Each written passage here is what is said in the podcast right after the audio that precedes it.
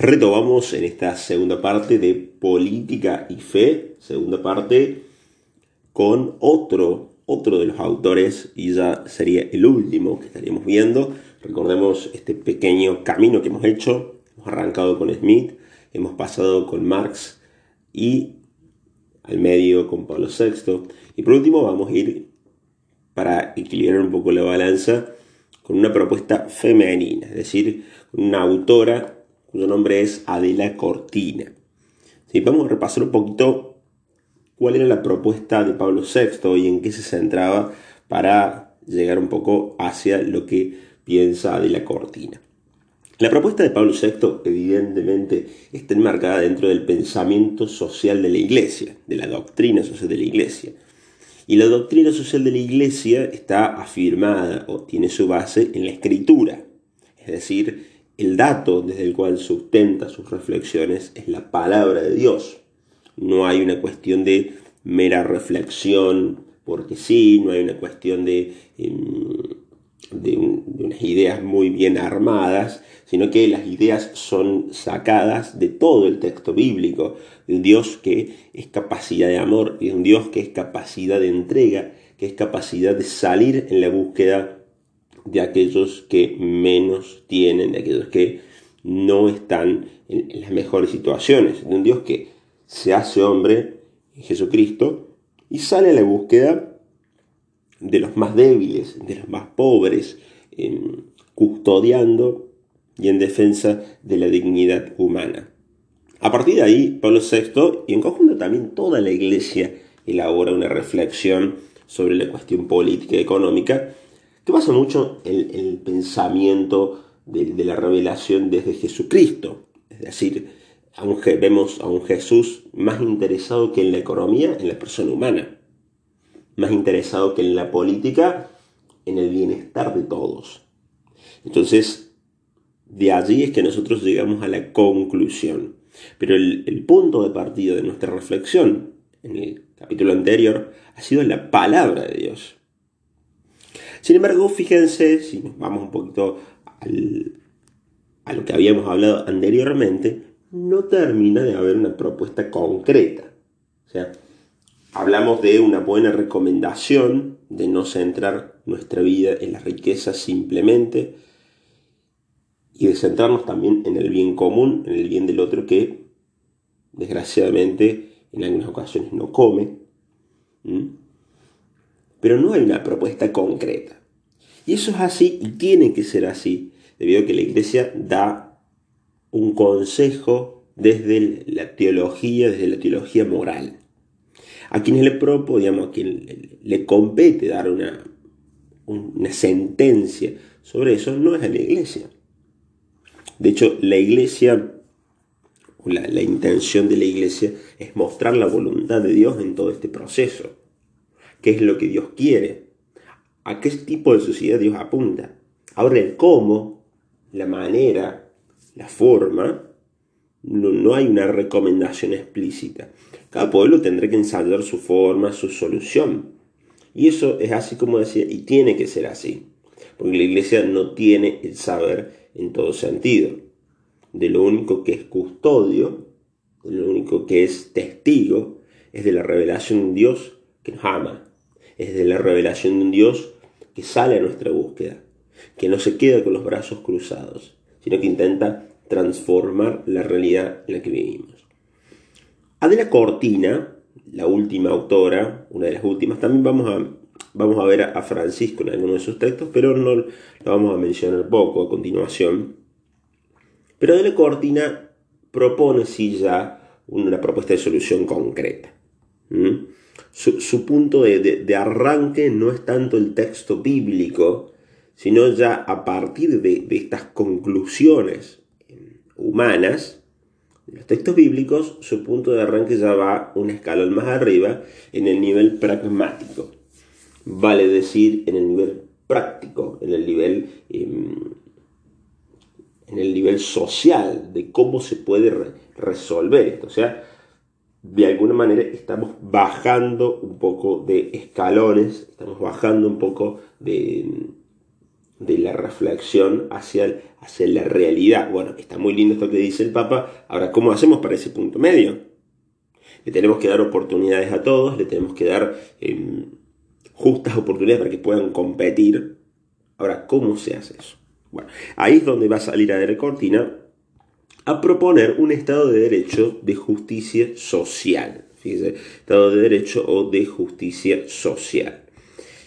Vamos a arrancar un poco sobre el, capítulo que, ella tiene, se llama así, de un libro que lo denomina Ciudadanos del Mundo. ¿Mm? ¿Qué es lo que va a decir Adela Cortina frente a esta cuestión? En primer lugar, que a lo largo de la historia del tiempo ha habido varios sucesos que han conformado diversos estados. O sea, a lo largo de, la historia del siglo XX y siglo XXI, pero sobre todo del siglo XX, ha habido acontecimientos históricos que han hecho surgir como estados de moda. En la primera mitad del siglo, o antes, un poquito antes, en el primer cuarto del siglo XX, estaba muy de moda las propuestas de, Smith, es decir, pueblos liberales.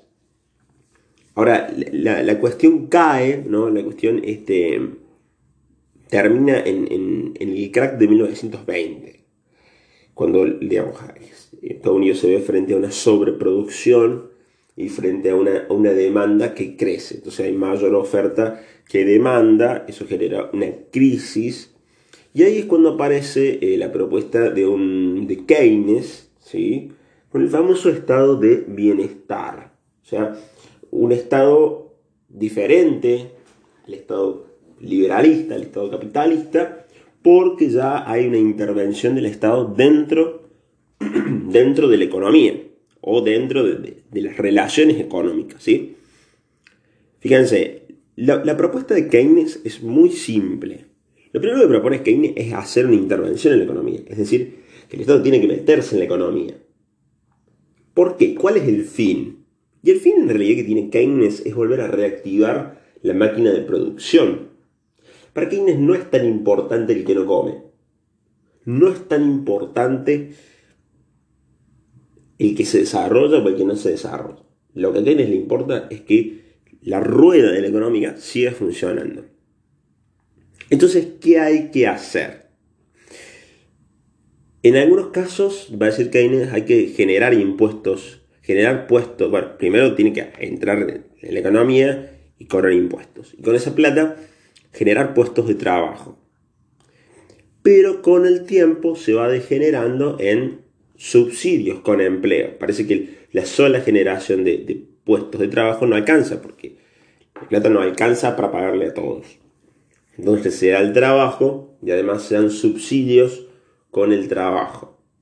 Y después al último, en algunos casos, se termina dando subsidios sin empleo. Vale decir, ¿cuál es la propuesta keynesiana? Inyectar dinero en el mercado. ¿Para qué? Para que la gente compre. O sea, pueda reactivarse de nuevo el motor económico y la producción. Ahora, indefectiblemente eso también va a llevar, o rápidamente se van a dar cuenta, de que va a llevar a una inflación. Si uno inyecta dinero en la economía, eso es indefectiblemente causa de la inflación. Esto es, eh, digamos, dicho en dos palabras, si un libro hoy vale un peso y yo he estado hago más dinero, la gente va a tener más dinero para comprar no solamente un libro, sino dos. Entonces el comerciante no es tonto y va a llevar el libro de un peso a tres. Porque él sabe que la gente viene con dos o con tres pesos. Entonces no lo va a dejar en, uno. Entonces, mientras más dinero hay circulando en, la casa, digamos, más inflación va a haber. Eso es una lógica eh, matemática. Eso es el ABC de la economía. Fíjense, pero sin embargo, em, de este estado de providencia, o sea, de este estado interventor, que busca reactivar la economía, rápidamente se dan cuenta, menos los gobiernos, que dando plata, que dando, ¿sí? que, ofreciendo la dádiva, la gente los vota. Es decir, obtienen mejores resultados en las elecciones. Obtienen mejores beneficios. Y en último término, obtienen poder. Entonces, este estado de bienestar, fíjese, voy calificando, primero es el estado de bienestar, deriva o se desvirtúa en un paternalismo. ¿Qué es un paternalismo? Un exceso de protección. Prácticamente cuando te dan la papa en la boca, eso sería un paternalismo. Y que exige una retroalimentación, es decir, exige un ida y vuelta. Yo te he dado, pero después vos me vas a dar. Entonces aparece la famosa compra de votos. Las capacidades ya no cuentan, debido a que el Estado provee, es sobreprotector, es sobreprotector, fíjense. Ya no importa si uno es más inteligente que otro, la plata la vas a tener la misma. Los beneficios vas a tener los mismos. Entonces, de esa manera, a largo plazo, se va generando una sociedad inútil, conformista, sin ánimo de progreso. ¿Mm? si uno tiene un estado demasiado sobreprotector, genera gente dependiente. Genera ciudadanos que están simplemente abriendo la boca para que vengan y, les entreguen el alimento casi sin, sin usar ellos las manos. Esto es un paternalismo. A cambio de esto, obviamente, se genera un, em, un intercambio de bienes por votos. Y este estado, este famoso estado de bienestar, deriva en un estado electorero. ¿Mm? O sea, con compra de votos. Eso es importante tenerlo en cuenta. Tenemos el estado de bienestar, el estado liberal, el estado de bienestar y el estado electorero, que genera inútiles. Porque si a uno le están dando siempre todo, si a uno le están haciendo fácil la vida, esto, esto aplica en todos los márgenes de, nuestra vida, ¿no? O sea, a alguien que se le hace fácil todo y que se le facilita todo, termina siendo alguien que, después no tiene capacidad para resolver las cosas. Si yo constantemente estoy resolviéndole al nene de dos años el problema de cómo comer, el día de mañana no sabe comer, no sabe cómo hacer. Y eso no es lo peor, sino que no tiene capacidad para frustrarse, frustrarse. Es decir, no tiene andamiaje para soportar la frustración. Entonces en vez de un bien le hicimos un mal. Esto es importantísimo. Es muy, es muy, eh, podríamos calificarlo de, de, de, delito de lesa humanidad, la cuestión de, de la no libertad o de, esta privación de, mis propios derechos. Porque me genera un inútil. Porque me hace un inútil, me atrofia. Me anula la capacidad de pensar. Me saca las ganas de, progresar. Y a cambio de eso, obviamente, recibo lo mínimo. Pero me conformo con eso. Entonces eso es muy importante tenerlo en cuenta. El estado sobreprotector es una desviación del estado de bienestar. Ahora, ya hacia los años 70, hacia los años 80, va a surgir como una nueva corriente, una nueva ola de un estado neoliberal. Em, ¿Cuál es la propuesta del estado neoliberal? ¿O cómo surge? Muchos dentro de, una sociedad se van dando cuenta que este estado electorero le saca plata a los que verdaderamente trabajan para darle a los demás y que los demás los voten. Ahora, van a poner el, grito en el cielo o se van a quejar, va a haber una queja muy fuerte contra esta cuestión de decir, bueno, a ver, ¿por qué el Estado me tiene que a mí sacar la plata para darle al que no tiene. Es violento el Estado en ese sentido. Está la, la crítica del economista Javier Milei. Recordemos en, algunos videos anteriores qué es lo que dice Milei. Milei dice lo siguiente, ¿por qué el Estado me tiene que sacar la plata a mí si yo me la gano con mi propio esfuerzo? ¿Por qué si yo tengo derecho a hacer lo que yo quiero con la plata? Entonces, si quiero ser solidario, soy solidario. Si no quiero ser solidario, no soy solidario. Esta crítica es muy fuerte en los años 80. Y comienza a virar el mundo de un estado que empieza a, de los estados que empiezan a formarse medios pseudos paternalistas, a tirarse hacia el otro lado, hacia un estado evidentemente y marcadamente liberal. Con, bueno, con sus consecuencias propias, ¿no? con, sus consecuencias eh, evidentes. Pero la, crítica va a estar fundada en esto. Ahora, Adela Cortina es muy buena en este sentido porque si bien ella va retratando los, los acontecimientos, también va dejando algunas preguntas interesantes. Por ejemplo, una, pregunta ya hacia el año 80 es, ¿será viable volver de nuevo a la solución económica que no tuvo demasiado éxito, como es el liberalismo clásico? ¿O el capitalismo? sin ninguna intervención del Estado. Vamos a dejar atrás los avances que hizo de alguna manera el estado de bienestar, que si bien no eran los mejores o los más dignos en intenciones, pero en algunos puntos eran acertados. Vamos a volver a un liberalismo craso. Vamos a dejar de, de renunciar a los derechos humanos. Entonces ella, ella a partir de ahí dice, no podemos volver a ninguno de estos estados anteriores.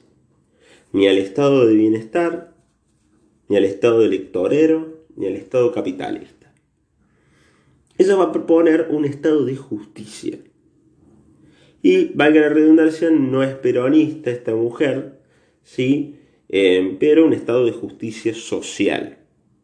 Ahora, Atención e, con, esto porque también puede servir para hacer un verdadero, em, un, verdadero tamiz o una verdadera discriminación en base a lo que es el peronismo, que, bueno, que, recae en la justicia social, y después las, las, diversificaciones dentro del peronismo y los diversos partidos o facciones políticas que surgen a partir del peronismo. Para uno catar o ver si son peronistas o verdaderamente son estado electores. Em, ¿qué es lo que El estado social de justicia, o el estado de justicia social, como más le guste. Acá Adela Cortina tiene un, punto interesante. Para ella, el ciudadano, en primer lugar, antes de analizar el Estado, va a analizar al ciudadano, o sea, el tipo de pie, al tipo y a la mujer de pie, a ese que va caminando por la calle. Y para él, cada ciudadano es verdaderamente ciudadano cuando el Estado vela por sus derechos. O sea, vela porque los derechos de ese ciudadano no sean atropellados. Y los derechos son tres, sociales, económicos y culturales. Ahora, todo el mundo tiene derecho dentro de los sociales, económicos y culturales a tener un trabajo, una educación, una vivienda y una salud que sean garantizados por el Estado. ¿Por qué? Porque acá no es que es una cuestión... A ver, Adela Cortina va a decir, los derechos son universalizables. La felicidad no. Son dos cosas diferentes. El derecho sí es universalizable, o sea, es para todos. Las felicidades no, porque cada uno es feliz de la manera que puede y de la manera que quiere. ¿Se entiende? Entonces, para Adela Cortina, el trabajo, la educación, la vivienda y la salud no son una cuestión de felicidad, sino son una cuestión de mínimos básicos que todo el mundo debería tener. Entonces hay cuando el Estado interviene en la economía no para quitarle dinero al que tiene, sino para resguardar los derechos de todos. No es la intención robarle la plata del bolsillo al que más gana, sino la intención es resguardar los derechos de los demás. ¿Qué va a decir un economista como Javier Milei? No, bueno, pero deja que yo los resguarde. Deja que yo haga solidaridad. Claro, pero que ahí está el punto negativo. O ahí está la, la falacia. No es una cuestión de solidaridad. No es una cuestión de, bueno, a ver, vamos a ser solidarios. No, es una cuestión de justicia. Entonces, Adela Cortina lo que, lo que está mm, lo que está discutiendo ya es directamente al nivel de la ética.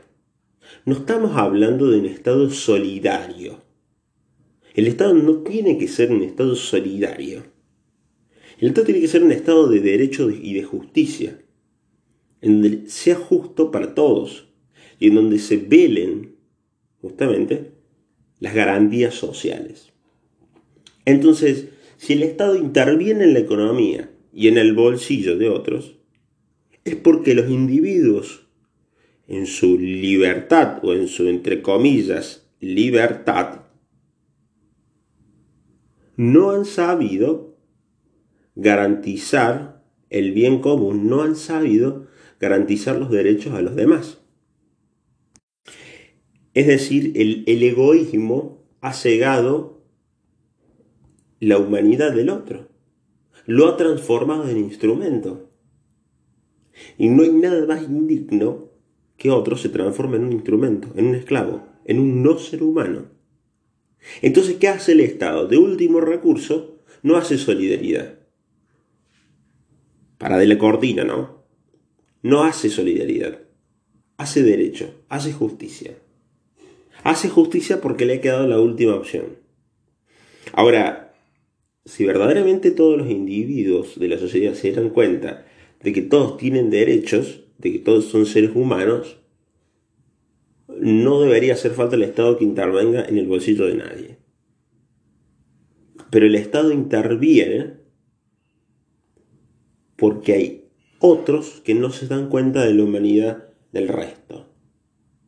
Entonces eso es importante tenerlo en cuenta. El Estado, vuelvo a decir de nuevo porque se va a hacer eh, mesa eso en algunas teorías que dado vuelta, sobre todo la, de este economista. No, no deje que yo sea solidario, no, no, pero no es una cuestión de ser solidario, una cuestión de, derecho que, que se hace o que el Estado entra en la economía porque anteriormente no se ha sabido hacerlo. O por lo menos la experiencia dicta que en los países también en los países este, más, más libres, sigue habiendo gente pobre. Entonces no, no, hay ningún, no hay nadie que vele por esos derechos. El Estado de Derecho o el Estado de Justicia Social, como decía, debe asegurar unos mínimos de justicia. No pretende el bienestar ni la felicidad. Sé que esta última, o sea, la felicidad, se le tiene que proporcionar el individuo. Fíjense qué diferente es champán para todos, vino para todos, fútbol para todos, que agua para todos. Totalmente diferente. ¿Por qué? Porque el estado de bienestar, o el estado, el estado en realidad, el estado electorero, en su afán de, de ganar votos, globaliza una especie de felicidad que cree que todo el mundo va a ser feliz con ciertas cosas y las brinda gratuitamente. Entonces, si a la población, por ejemplo, si a la población argentina le gusta el fútbol, allá va fútbol gratis para todos. Pero eso también, eso también termina siendo contraproducente, porque, por ejemplo, a mí no me puede gustar el fútbol, me puede no gustar el fútbol. ¿Y por qué yo tengo que con mi salario pagarle la felicidad al otro? Al revés, vamos a otro país. Estados Unidos. Básquet o softball para todo el mundo. Entonces los que no les gusta el básquet van a reprochar legítimamente por qué yo le tengo que pagar de mi salario con mis impuestos el básquet para todos. No tiene sentido. Y así con un montón de ejemplos. Porque yo tengo que pagar el vino para todos. Porque Ahora, fíjense, eso sería, entre comillas, garantizar una felicidad y además también universalizar una felicidad que se cree que es de todos. Pero la falacia que hay ahí es que cada uno es feliz a su manera. Cada uno es feliz de acuerdo a cómo concibe la vida. Ahora,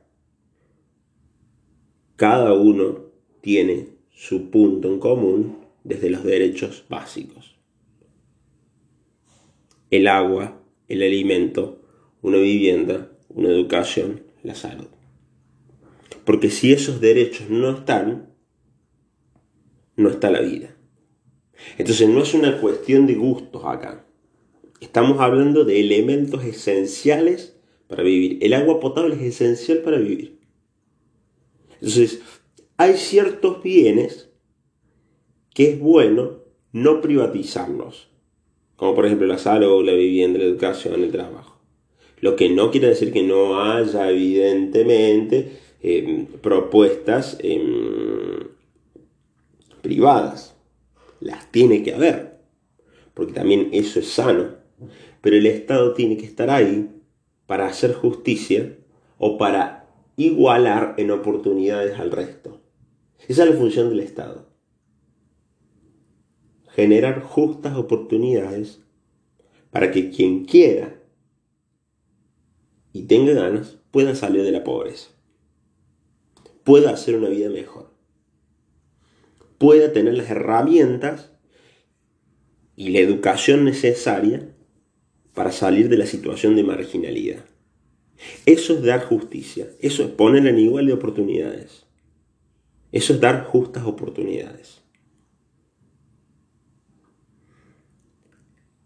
Por lo tanto, los derechos humanos, fíjense, voy cerrando con esto, no podrían quedar para nada y de bajo ningún punto de vista en manos del libre mercado o de un grupo individualista.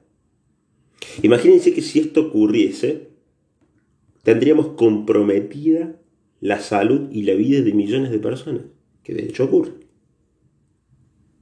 ¿Mm?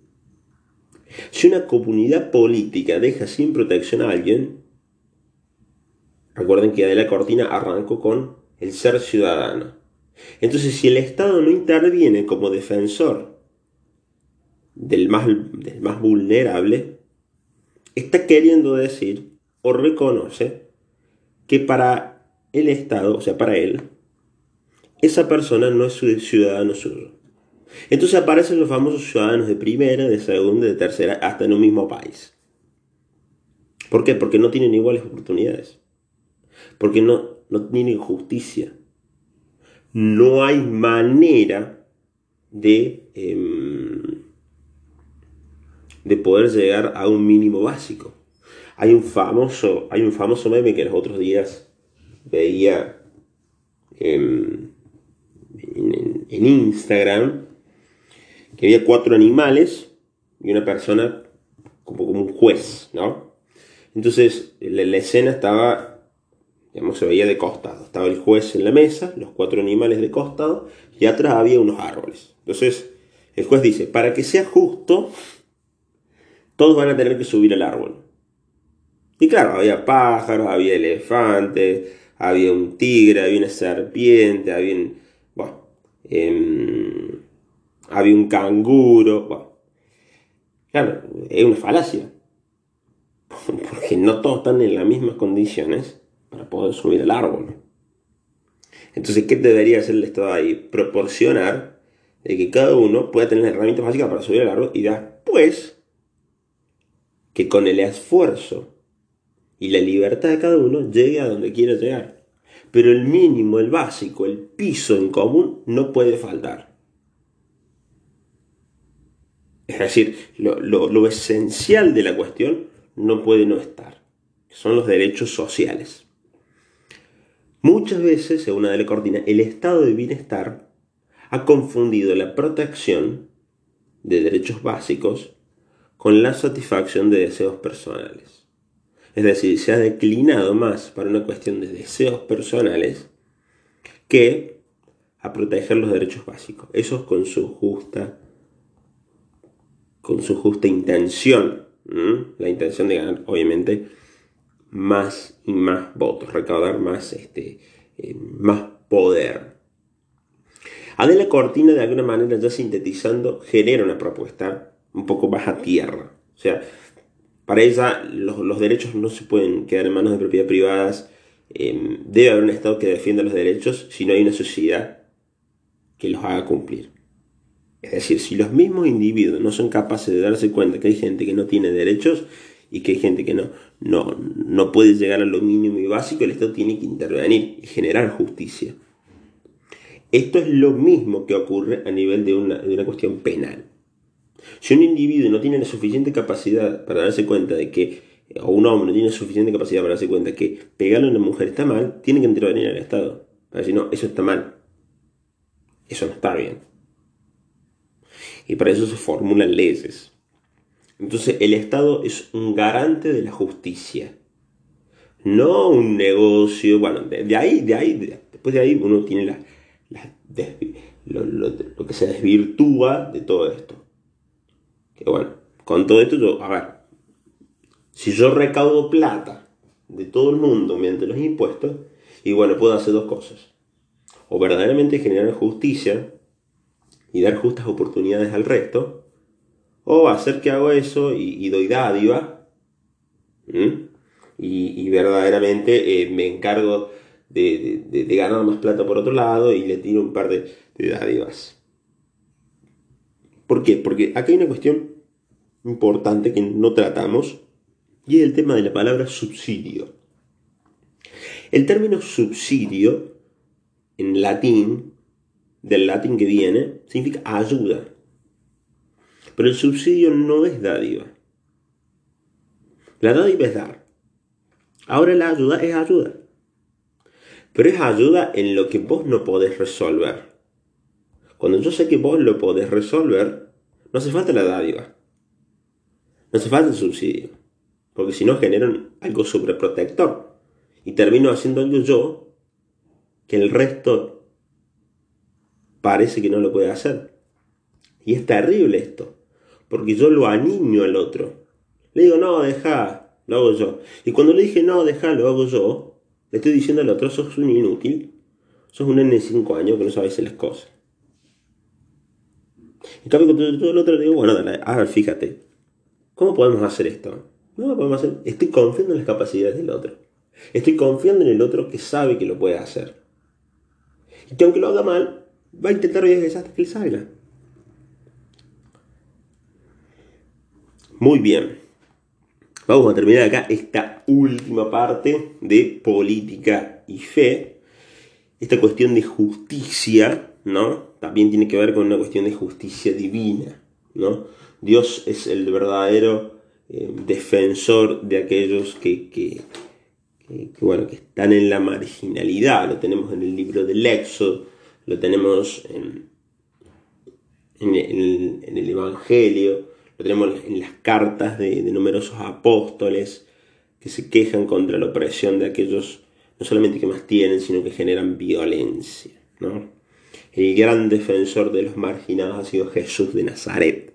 Ha sido el, que, el que nos ha dejado este legado y por el cual siempre tendremos que luchar por una sociedad más justa, una sociedad en la cual se respeten los derechos individuales, pero a la vez no se, no se tergiverse en un falso liberalismo que no reconoce la vida ni la dignidad de nadie. Nos estamos viendo en el próximo episodio.